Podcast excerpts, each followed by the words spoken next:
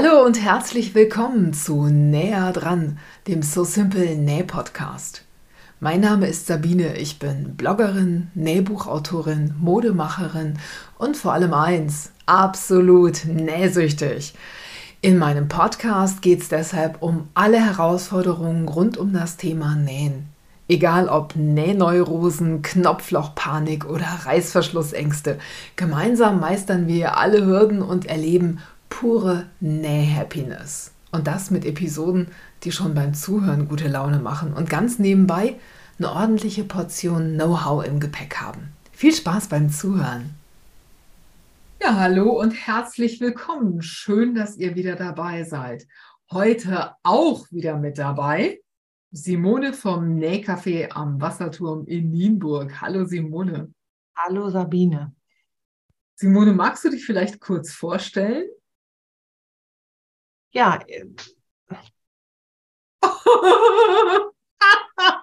Scheiße. ich bin's. Simone vom Nähcafé am Wasserturm. Ich habe einen Nähcafé und einen Stoffladen in Nienburg an der schönen Weser. Komm, wir, wir fangen noch mal an. Ich, ich da habe ich, ich hätte dir das sagen sollen. Ja, das hättest du mir mal sagen sollen. Es ist mir gerade so eingefallen. Ich habe gedacht, du kannst es besser als ich. Okay.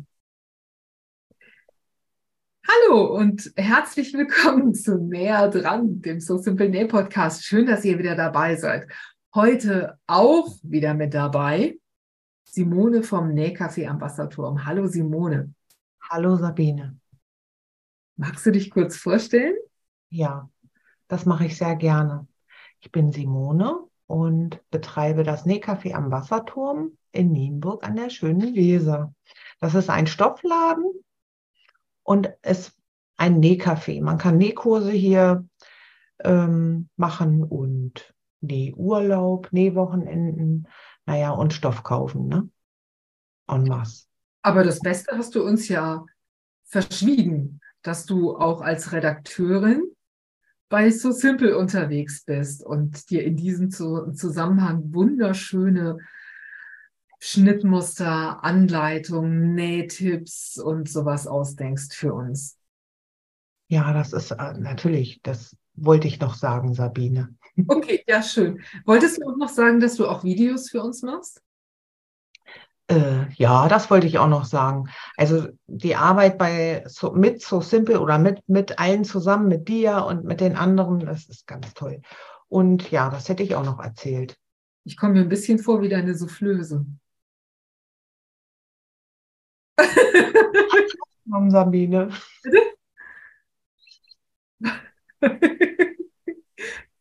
Was hast du gesagt? Mach Stopp. Ja, warum? Ach, lass. Ja, das, ich dachte, ich habe so, hätte ich alles nach und nach schon, wie geht's denn jetzt weiter? Die Frage ist, geht es weiter? Ja, ja, natürlich geht es weiter und es geht gut und informativ weiter, weil wir heute über Schnittmuster sprechen. Schnittmuster lesen und verstehen ist das Thema unseres heutigen Podcasts. Eigentlich ist es ja ein etwas trockenes, dröges Thema und wir werden versuchen, euch das Ganze sehr schmackhaft zu machen und euch mit ganz vielen Infos zu versorgen, die euer nächstes Nähprojekt zu einem Riesenerfolg und zu einem echten Genuss machen. Simone, weißt du, warum es überhaupt Schnittmuster gibt? Ja, also so wurde mir diese Frage noch nie gestellt, Sabine. Naja. Warum es Schnittmuster gibt? Ja, damit man, damit Mann oder Frau sich Kleidung, Kleider, Anzüge nähen kann. Auf sich zugeschnitten. Ja, wahrscheinlich schon. Ich um äh, so eine, eine wiederholbare Geschichte daraus zu machen. Also wenn man einmal einen Schnitt hat, der für ein bestimmtes Kleidungsstück gut funktioniert, dann will man das ja immer mal wieder aus unterschiedlichen Stoffen nähen können. Also wahrscheinlich, um reproduzierbare Näherfolge zu sichern, oder? Ja, aber ich glaube, das ist auch jedem klar, oder nicht? Dass das der Grund ist, warum es Schnittmuster gibt. Nee? Mag sein, aber jetzt haben wir es doch mal gesagt. Haben wir es gesagt, ja, genau. Es sei denn, du nimmst 10 Kilo zu oder 20 ab. Ne? Ich würde lieber 20 ab als 10 zunehmen. Frag mich mal. okay. Ähm, aber warum sind die so bunt und durcheinander? Also, das ist ja die erste Assoziation, die Leute haben, wenn sie an Schnittmuster denken. Diese zigtausend bunten Linien, die kreuz und quer übereinander verlaufen und wo man irgendwie einen Drehwurm kriegt, wenn man da nur drauf guckt. Ja, da, da geht dir doch gleich die Lust. Also ich habe da keine Lust zu. Wenn die Schnittmuster aussehen wie die Straßenkarte von Berlin, ganz dünnes Papier, oh nee, das macht keinen Spaß. Das war aber zu früheren Zeiten ja auch, ähm, hatte das ja einen Grund, damit das in die Modezeitschriften passte. Auf dünnem Papier und ganz viele Schnitte übereinander, viele Größen. Das hätte da ja sonst gar nicht reingepasst, ne? Guck mal, stimmt, ja. Das war ja früher so dieses ganz klassische grünliche, ja, wie Seidenpapier oder so, ne? Und dann, also ich weiß, dass wenn meine Mutter ähm, Kleidung genäht hat, dann wurde das, wurde dieses Schnittmusterpapier auf den Stoff gelegt und diese feinen Linien wurden ausgerädelt. Genau. Also, da waren dann so wie kleine Abdrücke in den Stoff gepiekst und dann wurde da an dieser Linie entlang geschnitten. Aber meistens war das so, dass die Nahtzugabe noch nicht enthalten war und dass die dann noch mit angezeichnet werden musste. Ja, das ist ja heute auch noch teilweise so in vielen Schnitten. Ja, das stimmt. Also bei manchen, wir haben ja gerade für Burda einen Schnitt entwickelt und da war das so, dass wir den Schnitt ohne Nahtzugabe machen mussten. Weil bei Burda ist es dann so, dass anderthalb Zentimeter Nahtzugabe bei den meisten Kleidungsstücken, also ich glaube, dass das, äh, dass das so ist, ähm, dass da anderthalb Zentimeter Nahtzugabe dazugegeben werden müssen. Das ist ganz klassisch bei, bei Burda wohl. Bei uns ist es, bei unseren Schnittmustern ist es so, dass man immer nur einen Zentimeter dazu gibt. Und ich finde es äh, komfortabel, wenn das einfach schon drin ist, wenn ich nicht noch irgendwie rundrum irgendwas anzeichnen muss oder so. Ja, Schnittmuster. Warum sind die eigentlich immer nur in der Hälfte aufgezeichnet? Also sind sie ja oft, oder? Ja, im Stoffbruch soll man dazu schneiden, das meinst du, ne? Ja, genau. Ja, du bekommst im Stoffbruch, wenn dir der Begriff Stoffbruch überhaupt äh, auch was sagt, ne? das muss man ja auch erstmal verstehen. Was ist der Stoffbruch? Oder? Ja, ja, ja. Damit fangen wir doch am besten einmal an. Okay, dann fangen wir doch noch früher an. Was ist die Webkante, damit wir wissen, wie wir einen Stoffbruch herstellen können? Ja, die Webkante ist parallel zum Fadenlauf. So, jetzt kommst du. Das muss man sich natürlich auch erstmal merken. Also, der Stoff, wenn er vom Ballen kommt, ist im Fadenlauf praktisch aufgewickelt. Also der Fadenlauf ist, ist so, wie man ihn vom, wie man die Stoffbahn vom Ballen abwickelt. Kann man das so sagen? Ja, da kannst du das sehr, sehr gut natürlich erkennen. Aber du hast ja nicht immer Ballen zu Hause liegen im Schrank. Ne, das sind ja auch manchmal abgeschnittene Stoffteile oder auch ohne Webkante. Ne? Dann weißt du auch nicht mehr, äh, wo war jetzt der Fadenlauf. Wenn der Stoff ein Muster hat oder Figuren womöglich, ne, dann kannst du es natürlich daran sehen, ob die auf dem Kopf stehen oder liegend äh, angelegt werden müssen. Dann siehst du den Fadenlauf auch. Aber manchmal kann es dann schon schwierig werden. Du hast ja nicht immer Stoffballen zu Hause, ne? Also ich schon. Du ja, aber ja. nicht. Oder ja. die anderen. ja, das stimmt. Ja. ja. Ja, nur, aber wie erkennt man dann den Fadenlauf? Also bei, ähm, bei Wirkware kann man ihn daran erkennen, dass diese, die schlaufige Rückseite, die ist im rechten Winkel zum Fadenlauf verläuft die. Also diese diese leichten Schlaufen vom Strickstoff. Da sieht man dann, die sind genau im rechten Winkel zum Fadenlauf und dann weiß man, wie der Stoff verläuft. Aber wie ist das bei Webware? Ja, bei Webware kannst du das ganz schlecht erkennen. Du kannst du das nicht immer erkennen. Wie erkennst du das denn? Naja, das denn dann? Ich versuche auch bei kleinen Stoffresten die Webkante dran zu lassen. Also Webware hat ja fast immer eine Webkante. Das ist diese Kante, auf der dann so Müsterchen hm, abgedruckt sind oder bei Simones Stoffen ist meistens Simones Gesicht mit drauf. Ähm, oder, oder es steht Nähkaffee am Wasserturm mit drauf. Oder hm, es steht der Name des Designers drauf oder so. Daran erkennt man die Webkante. Und ähm, ja, ich finde es bei Webware tatsächlich nicht immer ganz entscheidend. Wenn ich so ganz Mini-Stücke habe, dann äh, lasse ich es auch oft drauf ankommen für eine Tasche oder so. Und bei großen Stücken, da habe ich eine Webkante, weil ich ja eben zum Beispiel, wenn ich mir ein Kleid oder sowas zuschneide, da ist, habe ich die komplette Breite des, äh, der Stoffbahn und dann sehe ich halt die Webkante. Ja, das ist äh, bei Webware auch äh, manchmal nicht ganz so wichtig. Wenn du Taschen nähst oder kleine Täschchen, ne, dann brauchst oder, oder einen Kissenbezug, dann kannst du auch entgegen des Fadenlaufs nähen. Das ist kein Problem. Du bist ja eine richtige Gesetzlose. Ja, aber bin, du hast recht. Du hast natürlich recht. Äh, ich mache das auch so. Genau. Und dann kommen wir zum Thema Stoffbruch. Also wir haben ein Schnittmuster, das praktisch in der Hälfte geteilt ist. Zum Beispiel ein, ein Oberteil. Das ist nur halb dargestellt, weil es ist symmetrisch. Die meisten menschlichen Körper sind nun mal symmetrisch und also sind auch Kleidungsstücke symmetrisch. Und damit ich das Schnittmuster dann in seiner Symmetrie zuschneiden kann, damit es komplett ist, lege ich den Schnitt an der Mittellinie am Stoffbruch an, bevor ich ihn ausschneide. Habe ich das jetzt so richtig gesagt? Ja, man kann ja, man kann dir folgen. Doch, das stimmt. Genau so.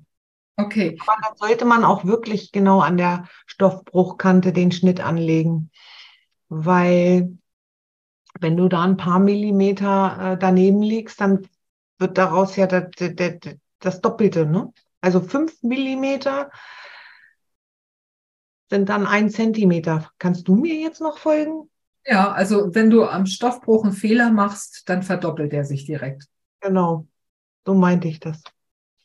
Genau, also der Stoffbruch wird, entsteht dadurch, der Stoffbruch entsteht dadurch, dass sich die Webkante, dass ich den Stoff, nee, im Fadenlauf, nee. Sag du doch mal, wie entsteht denn der Stoffbruch? Ja, indem du den Stoff umfaltest. Der Im liegt entweder links auf links oder rechts auf rechts. Und dann ist das die, die Bruchkante. Die Bruchkante ist der Stoffbruch. Ne? Ja, also ich, ich fasse den, den Stoff an der Webkante und falte ihn, falte ihn um praktisch. Ja, also der Stoffbruch bezieht sich auf die Mitte des Stoffes, wo die Kante des Stoffes aufeinander trifft. So ist es doch gut, oder? Nee, die Kante trifft überhaupt nicht aufeinander.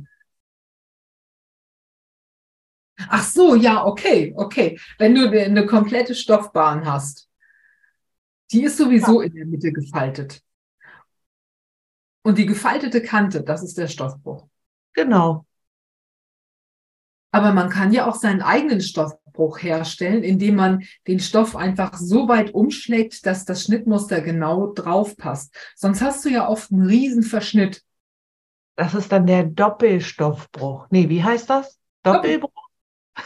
Nee, das, das muss nicht unbedingt der Doppelbruch sein. Wenn ich auch von der anderen Seite die Webkante nochmal umschlagen kann und das Schnittmuster komplett drauf passt, dann hast du einen Doppelbruch. Genau. Sehr cool, ne? Ja. Ich hoffe, uns können alle folgen. Das hört sich mittlerweile schon ein bisschen psychedelisch an, was wir hier. Stoffbruch. Da sollten wir eine ganz eigene Folge machen. Stoffbruch. Der oder die? Die Stoffbrüchen. Oh. Okay, also. Und dann gibt es aber noch den offenen Zuschnitt. Also man kann in Stoffbruch zuschneiden, man kann im Doppelbruch zuschneiden, wenn es der Stoff dann zulässt und zum Schnittmuster passt. Und man kann auch offen zuschneiden. Das heißt, man hat das Schnittmuster eben nicht in der Hälfte, sondern hat es komplett ausgedruckt zum Beispiel so dass beide Schultern, also wenn eine Schulter drauf ist, weiß man, man, hat's, man hat das Schnittmuster in der Hälfte und kann im Stoffbruch zuschneiden. Wenn zwei Schultern dabei sind, dann kann man das Schnittmuster auch offen zuschneiden. Das bietet sich zum Beispiel dann an, wenn der Stoff ein besonderes Muster hat, eine Bordüre oder so, und man möchte da ganz genau arbeiten. Simone guckt skeptisch. Warum, Simone? Ja, weil du schon viel zu weit bist es geht ja um das Schnittmuster. Und das allererste, was man machen muss, ist die Anleitung und das Schnittmuster genau durchlesen, von vorne bis hinten. Ich finde das ganz, ganz, ganz wichtig, bevor du dann schon beim Schneiden bist. Stimmt, wir wollen ja auch nicht über das Schneiden sprechen. Also wir wollen über, wir wollen über Schnittmuster sprechen. Okay, ich, ich habe es jetzt wieder. Ich glaube, wir müssen nochmal ganz von vorne anfangen. Ich, ja, super. Was? Ich habe Zeit. Wir, wir, haben so, wir haben so rumgestammelt.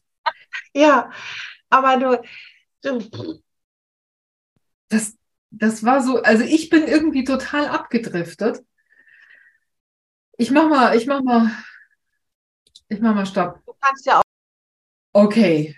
Ähm, lass uns doch mal so starten, dass wir uns überlegen, Wofür braucht man eigentlich ein Schnittmuster? Nee. Das hatten wir doch alle schon. Ja, ich dachte, wir mal. Nee, also. ähm, ja, wo machen wir denn weiter? Also schauen wir, schauen wir uns doch mal ein Schnittmuster an. Das meiste, was den wenn wir jetzt über Nähanfänger sprechen, dann ist der Begriff Nahtzugabe manchmal abgekürzt NZ. Nee. Doch. Nahtzugabe. NZG, ne? Genau. NZG. Dann der Pfeil. Fadenlauf. FDL. Oder Knipszeichen. Oder ähm, was haben wir denn noch? Naja, so Rüschenzeichen oder Pünktchen. Das ist ja das häufigste, was, was vorkommt. Und wer das noch nie gesehen hat, man, gut, man kann alles nachlesen, aber es ist ja auch schön, wenn wir uns darüber unterhalten. Ne? Also. Ja, das stimmt schon. Also wer es nachlesen will oder wer während dieser Episode oder während er die Episode hört, ähm, nochmal mitlesen möchte, der findet alle Infos zum Schnittmuster lesen und verstehen auch im gleichnamigen Blogbeitrag bei So Simple. Das macht es auf jeden Fall leichter. Aber was macht man jetzt überhaupt mit all diesen Zeichen, die man da vor sich hat? Was macht man mit dem Fadenlauf? Also den, ich mache jetzt einfach nochmal einen Take, damit ich, ähm, damit ich dann schneiden kann damit nicht sechs Stunden, sondern acht Stunden daraus werden. Ja, ich habe das Gefühl, dass das mit dem Fadenlauf sehr, sehr schwammig und und ähm, dann erklär du den nochmal. ähm, also der lange Pfeil, also der Fadenlauf FDL, den Simone gerade erwähnt hat, hat mh, hm, nee. Schwer, ne? Der Fadenlauf, der auf dem Schnittmuster verzeichnet ist, der, das sieht man meistens an so einem langen Pfeil, der bezeichnet die Richtung, in der der Schnitt auf den Stoff gelegt wird.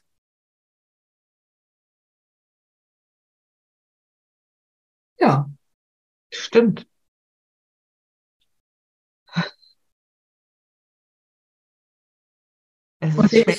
Der Fadenlauf ist deswegen wichtig, damit der Stoff auch in der richtigen Richtung dehnbar ist und damit das Kleidungsstück genau richtig sitzt.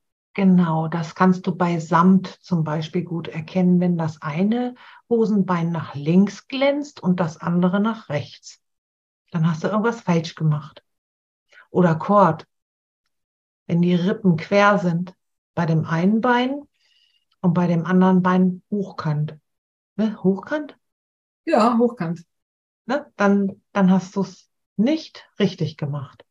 So kannst du das am besten wahrscheinlich äh, darstellen, ne? Mit diesem. Ja, genau. Ja.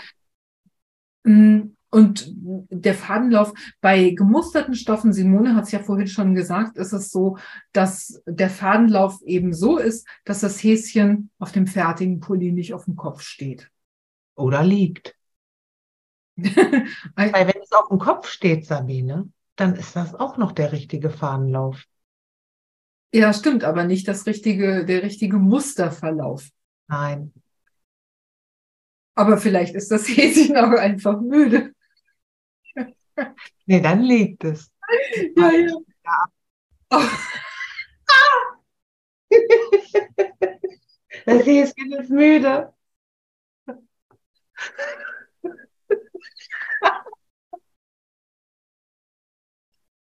Das Häschen ist müde. So, der, wir machen eine ganz eigene Folge. Eine Stunde 15. Nur Fadenlauf. FDL.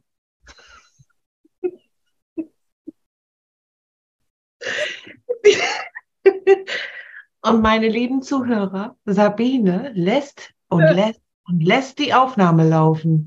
Darf nicht wahr sein. Ich kann nicht mehr. Ich kann... Okay. Sie drückt nicht auf Stopp. Nein, sie lässt sie laufen. Und übrigens hat sie eben ihr Häschen geküsst. damit keiner sehen kann. ich weiß es nicht. Ich weiß es nicht. Oh, aber warte, ich mir mal gerade rein ab und dann kann ich wieder. Hm.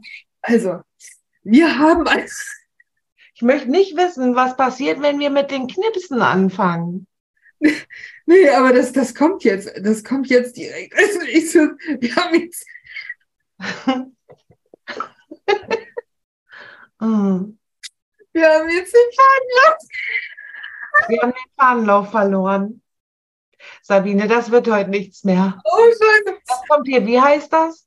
Wie, heißen die Folgen, die nichts geworden sind? Kann man die dann auch anhören? Ja, natürlich, die werden super. Also, wir haben jetzt den Fadenlauf durchgenommen.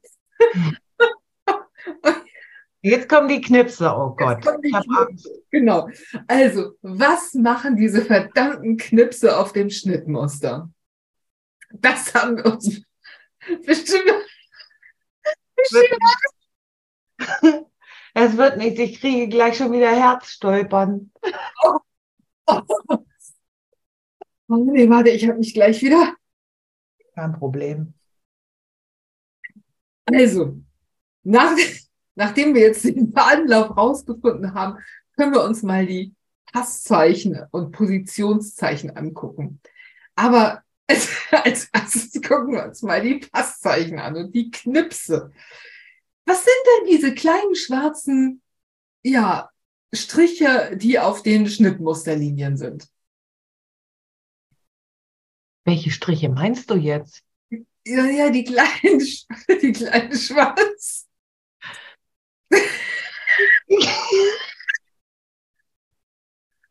Sabine! Ja.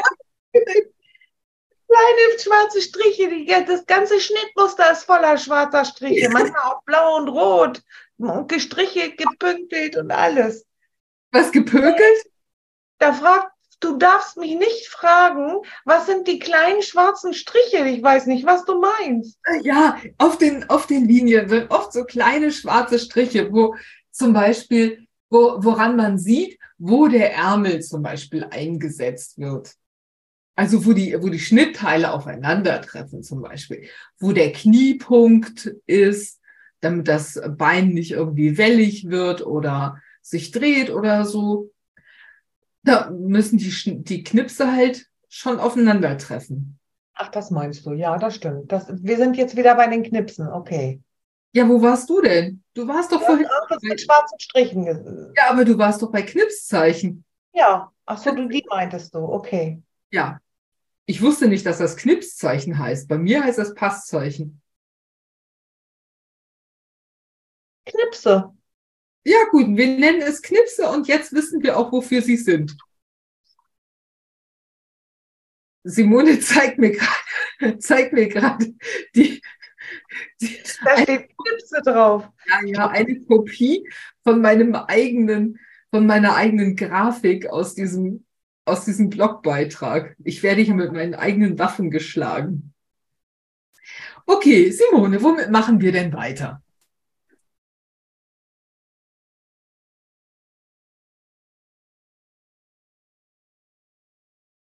Ja, weiß ich auch nicht.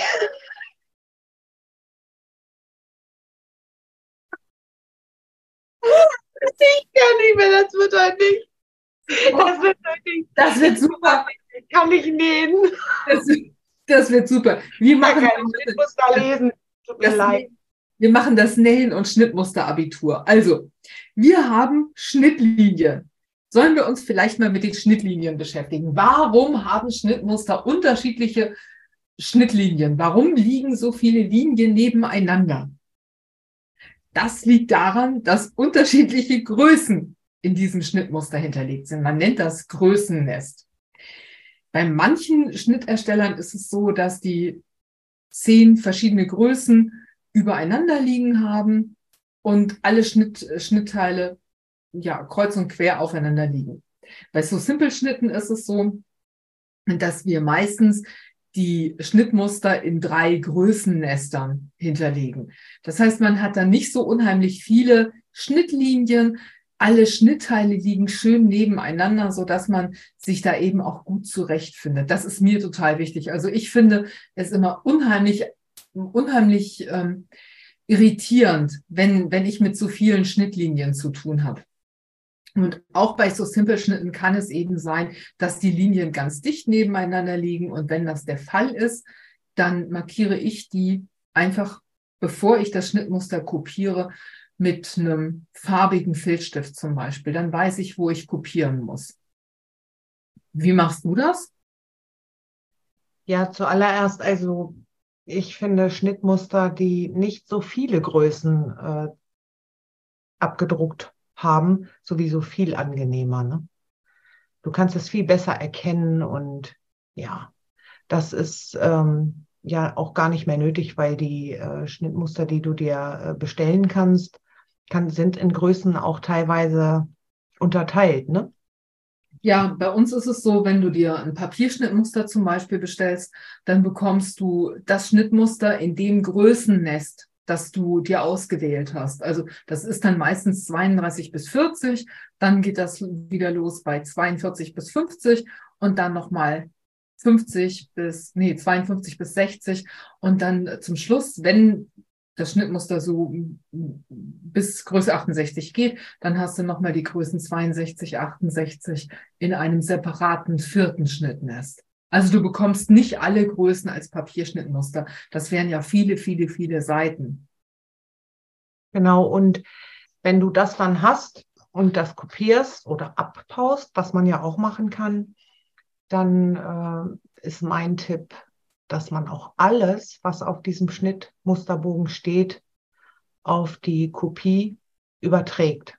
Das finde ich ganz wichtig. Also keinen Knips vergessen, keine, keinen Fadenlaufpfeil oder irgendwelche Notizen, ne? Alles übertragen. Ja, auch zum Beispiel die Info, welches Schnittmuster ist denn das? Wo ist vorne und hinten beim Ärmel? Bei So Simple steht das meistens direkt sogar auf dem Ärmel drauf. Also da sind nicht nur so kleine Knipszeichen, sondern es sind auch, da steht auch vorne und hinten drauf. Mhm. Und der Name und die Größe, ne? Genau, die Größe, ganz, ganz wichtig. Ähm, aber auch die Position von Taschen zum Beispiel. Mhm. Ich mache das oft so oder abnähern. Ähm, ich mache das oft so, dass ich da, wo die Taschen sitzen sollen oder da, wo die Abnäher sitzen, dass ich dann bei meiner, bei meinem kopierten Schnittmuster einfach mit dem Rollschneider die Linien nachfahre und da so ein bisschen die Linien durchbreche praktisch und, und durchschneide, ohne das Schnittmuster komplett durchzuschneiden. Und dann kann ich durch diese kleinen Schlitze im Papier die Markierungen auf den Stoff übertragen. Hm, die Brustabnäher, die schneide ich immer aus. Also die Abnäher, die schneide ich tatsächlich aus. Im Stoff nicht, auf dem Papier, ne? Auf dem aber, Aber dann weißt du ja gar nicht, wo das Abnäherdach ist. Also der, der Abnäher, der geht ja auch. Meinst du das? Ja. Genau, nach außen. Weiß ich dann doch schon. Okay.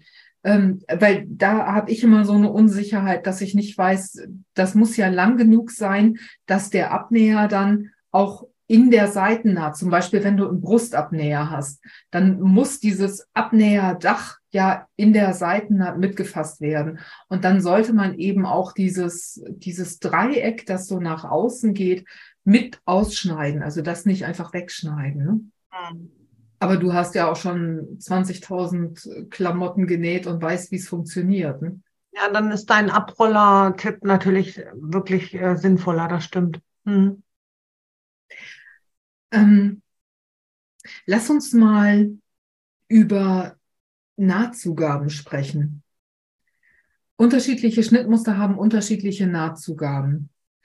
Wir haben gerade mit Burda ein Schnittmuster gemacht da ist die Nahtzugabe traditionell nicht enthalten und man muss sie zugeben.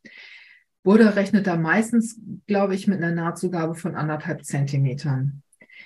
Es ist aber auch so, dass für unterschiedliche Stoffe oft eine verschiedene Nahtzugaben angegeben werden. Also wenn ein Stoff schnell ausfranst, zum Beispiel eine Webware, dann ist da meistens eine Nahtzugabe von einem Zentimeter hinterlegt damit man nicht nur nähen, sondern auch die Nahtzugabe noch versäubern kann. Bei Stoffen, die für Jersey zum Beispiel ausgelegt sind, ist es oft so, dass da nur eine Nahtzugabe von 0,7 Zentimetern hinterlegt ist. Das liegt daran, dass man eben bei den meisten Overlocks eine Nahtzugabe von 0,7 Zentimetern voreingestellt hat. Und es liegt auch daran, dass diese Jersey-Stoffe nicht ausfransen. Die kann man halt ganz normal mit einem schmalen Zickzack abnähen und muss die Nahtzugabe nicht versäubern. Aber was auf gar keinen Fall vergessen werden darf, ist, dass die Nahtzugabe, die man zuschneidet, dann auch genäht werden muss. Ne? Es habe ich oft beobachtet, dass äh, ein Zentimeter Nahtzugabe gegeben wurde und so zugeschnitten wurde und dann hat die oder derjenige dann trotzdem Füßchen breit das Teil zusammengenäht. Und das ist ja nicht Sinn der Sache. Also die Nahtzugabe, die man zuschneidet, die muss dann auch genäht werden. Tatsächlich. Machen dann viele nicht. Ne? Dieses Füßchenbreite wird dann immer ähm, genäht. Ja, ja, habe ich auch lange gemacht. Man merkt dann halt an der Passform, ob das alles so hinkommt oder nicht. Und es kann wirklich einen großen Unterschied in der Passform machen, ob man Füßchen breit näht oder ob man sich wirklich an die angegebene Nahtzugabe hält. Auch zum Beispiel bei Belegen oder sowas merkt man dann plötzlich irgendwann, oh, hier stimmt irgendwas mit der Nahtzugabe nicht. Ne? Mhm, genau. Was ist mit anderen Markierungen? Also wir haben eben schon die Taschenposition hm, genannt. Da ist es ja oft so, dass einfach, also bei so simpel Schnitten ist es so, dass da einfach der Umriss der Tasche aufgedruckt ist auf dem Schnittmuster. Und da kann man sich wirklich ganz einfach machen, indem man diesen Umriss ausschneidet aus dem Schnittmuster.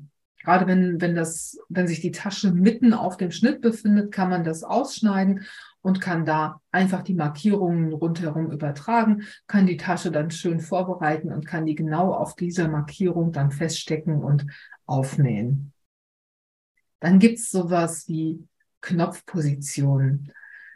Die erkennt man meistens daran, dass das einfach nur ja, wie, wie kleine Kreise sind, die irgendwo auf dem, auf dem Stoff sind. Das können aber auch Xe sein, Kreuzchen sein. Aber sie bezeichnen halt immer eine bestimmte Position für, ja, für eine, für eine Naht oder für eine wichtige Stelle oder für einen Knopf oder sowas.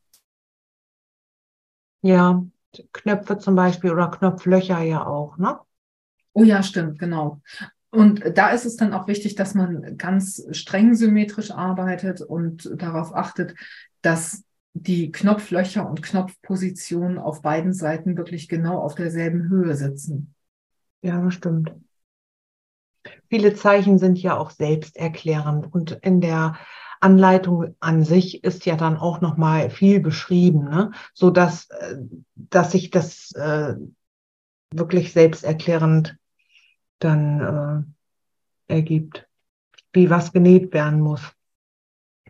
Also wenn man Glück hat, meine Direktrice Lena macht das oft so, wenn irgendwo eine Stoffkante zum Beispiel eingekräuselt werden muss, dann ist da eben nicht nur so eine kleine Wellenlinie, die im Allgemeinen eben dieses Einkräuseln bezeichnet, sondern sie schreibt dann auch noch dazu Einkräuseln. Genau. Das ist wirklich einfacher und das gibt eine Orientierung.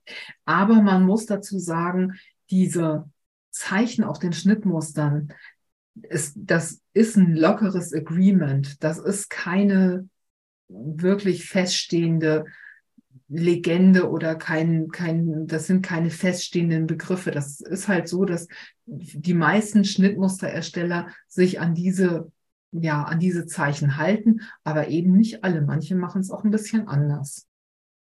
Mhm. Und dann ist es natürlich umso besser, wenn es dann nochmal dazu beschrieben wird, ne? Und da steht. Ja, das stimmt. Und dann haben manche Schnittmuster, wenn man großes Glück hat, noch Linien zum Verlängern und zum Verkürzen. Die erkennt man daran, dass die einmal komplett über den gesamten, horizontal über den gesamten Schnitt gehen. Und das sind die Linien, an denen man das Schnittmuster auseinanderschneiden kann und zusammenschieben kann, um es zu verkürzen. Also wenn jemand kürzer ist oder kleiner ist als der angegebene, als die angegebene Körperlänge für diese Schnittgröße, dann kann man das Schnittmuster an dieser Stelle zusammenschieben oder man kann es teilen und dann noch ein Stück dazwischen schieben, wenn man eben größer ist. Bei mir ist das oft so, dass ich äh, unsere Hosenschnitte meistens so um die sechs Zentimeter verlängere, damit sie mir perfekt passen. Ähm, und diese, diese Linien sind halt dafür da, dass man dieses Schnittmuster ohne Passformverlust verändern kann. Passformverlust bedeutet, man kann das Schnittmuster also hinterher noch als diesen Schnitt erkennen. Genau, nicht einfach unten dran setzen.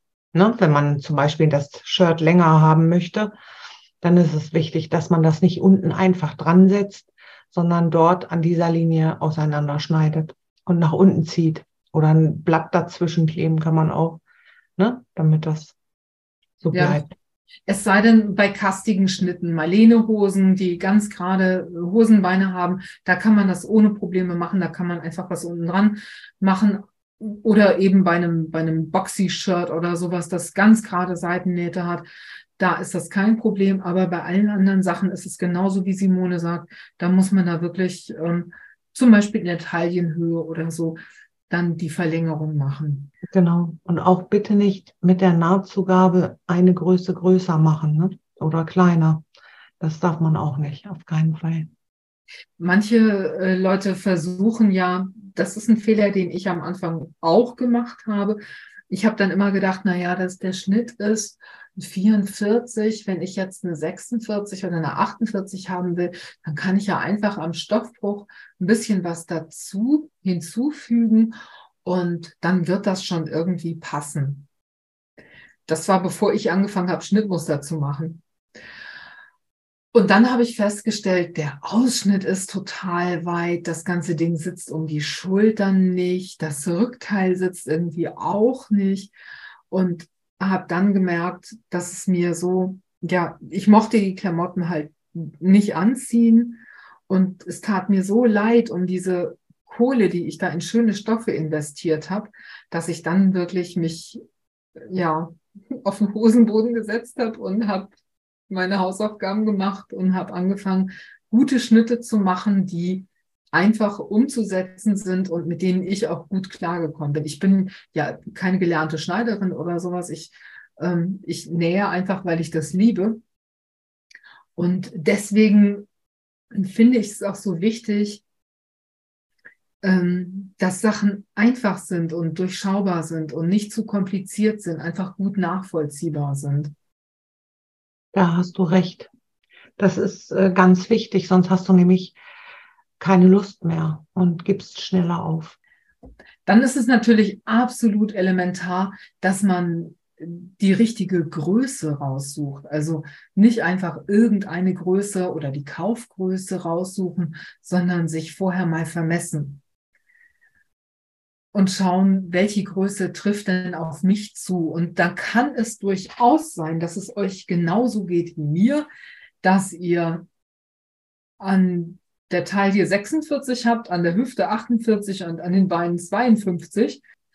Und wenn euch das so geht, dann könnt ihr in der jeweils gemessenen Höhe von Taille, Hüfte und der stärksten Stelle der Oberschenkel einen Punkt auf die Schnittlinie machen und die Schnittlinien dann schön mit einem Schneiderlineal oder mit einer Schneiderkurve, nennt man das auch manchmal, verbinden und dann habt ihr die genau richtig perfekte Passform für eure Hose. Das war ein schönes, schönes Schlusswort. Genau. So sieht es aus. Was soll ich da? Ich kann da nichts mehr Sabine. Ja. Du hast recht. Das, das, ich höre das sehr gerne, Simon. Ich höre das sehr gerne. Alle anderen Infos, also es gibt noch viel, viel, viel mehr Schnittmuster-Symbole, die ihr euch ganz in Ruhe anschauen könnt.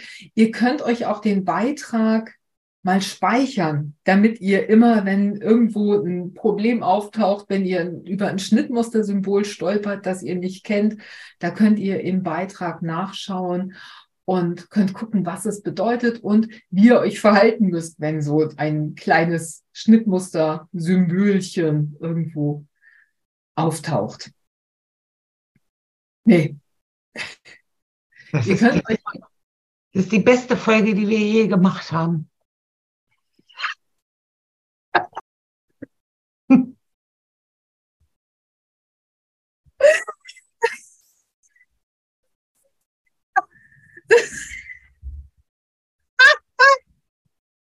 Ich sage, ja, Hauptsache, es macht Spaß.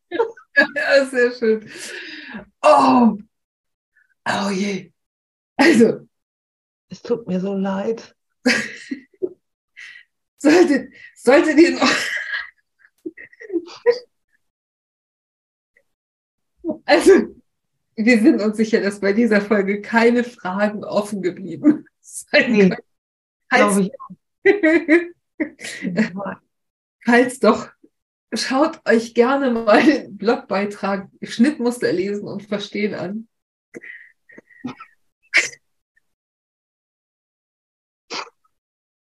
Vielen Dank fürs Zuhören.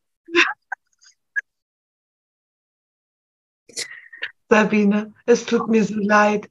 Nächstes Mal muss, also ich muss mich auch mal zusammenreißen. Wir dürfen uns nicht so komplizierte Themen vornehmen. Was ist denn das? Schnittmuster? Nee, da, wie willst du das in Worte fassen? Wenn ich dein, deine Grafik da schon sehe, vordere, Mitte, Fadenlauf, das haben wir überhaupt nicht dran genommen. Vordere und hintere Mitte.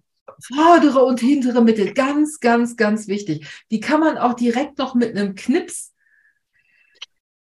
versehen und dann weiß man. Das soll uns mal jemand nachmachen. Das kann man doch gar nicht in Worte fassen. Das geht nicht. Das war wirklich eine Katastrophe. Naja, gut. Vielen Dank fürs Zuhören und bis zum nächsten Mal. Simone, schön, dass du dabei warst. Ja, ich habe mich ganz doll gefreut. Mach's gut. Gute Nacht, Welt. Das war's für heute. Ich hoffe, dieser Podcast hat dir den ein oder anderen Aha-Moment beschert. Schreib mir doch mal in den Kommentaren, ob dir unsere Tipps weiterhelfen. Wenn du magst, lass mir ein Like und ein Abo da, dann bleibst du immer auf dem Laufenden und bekommst direkt eine Info, wenn ich wieder eine neue Episode veröffentliche.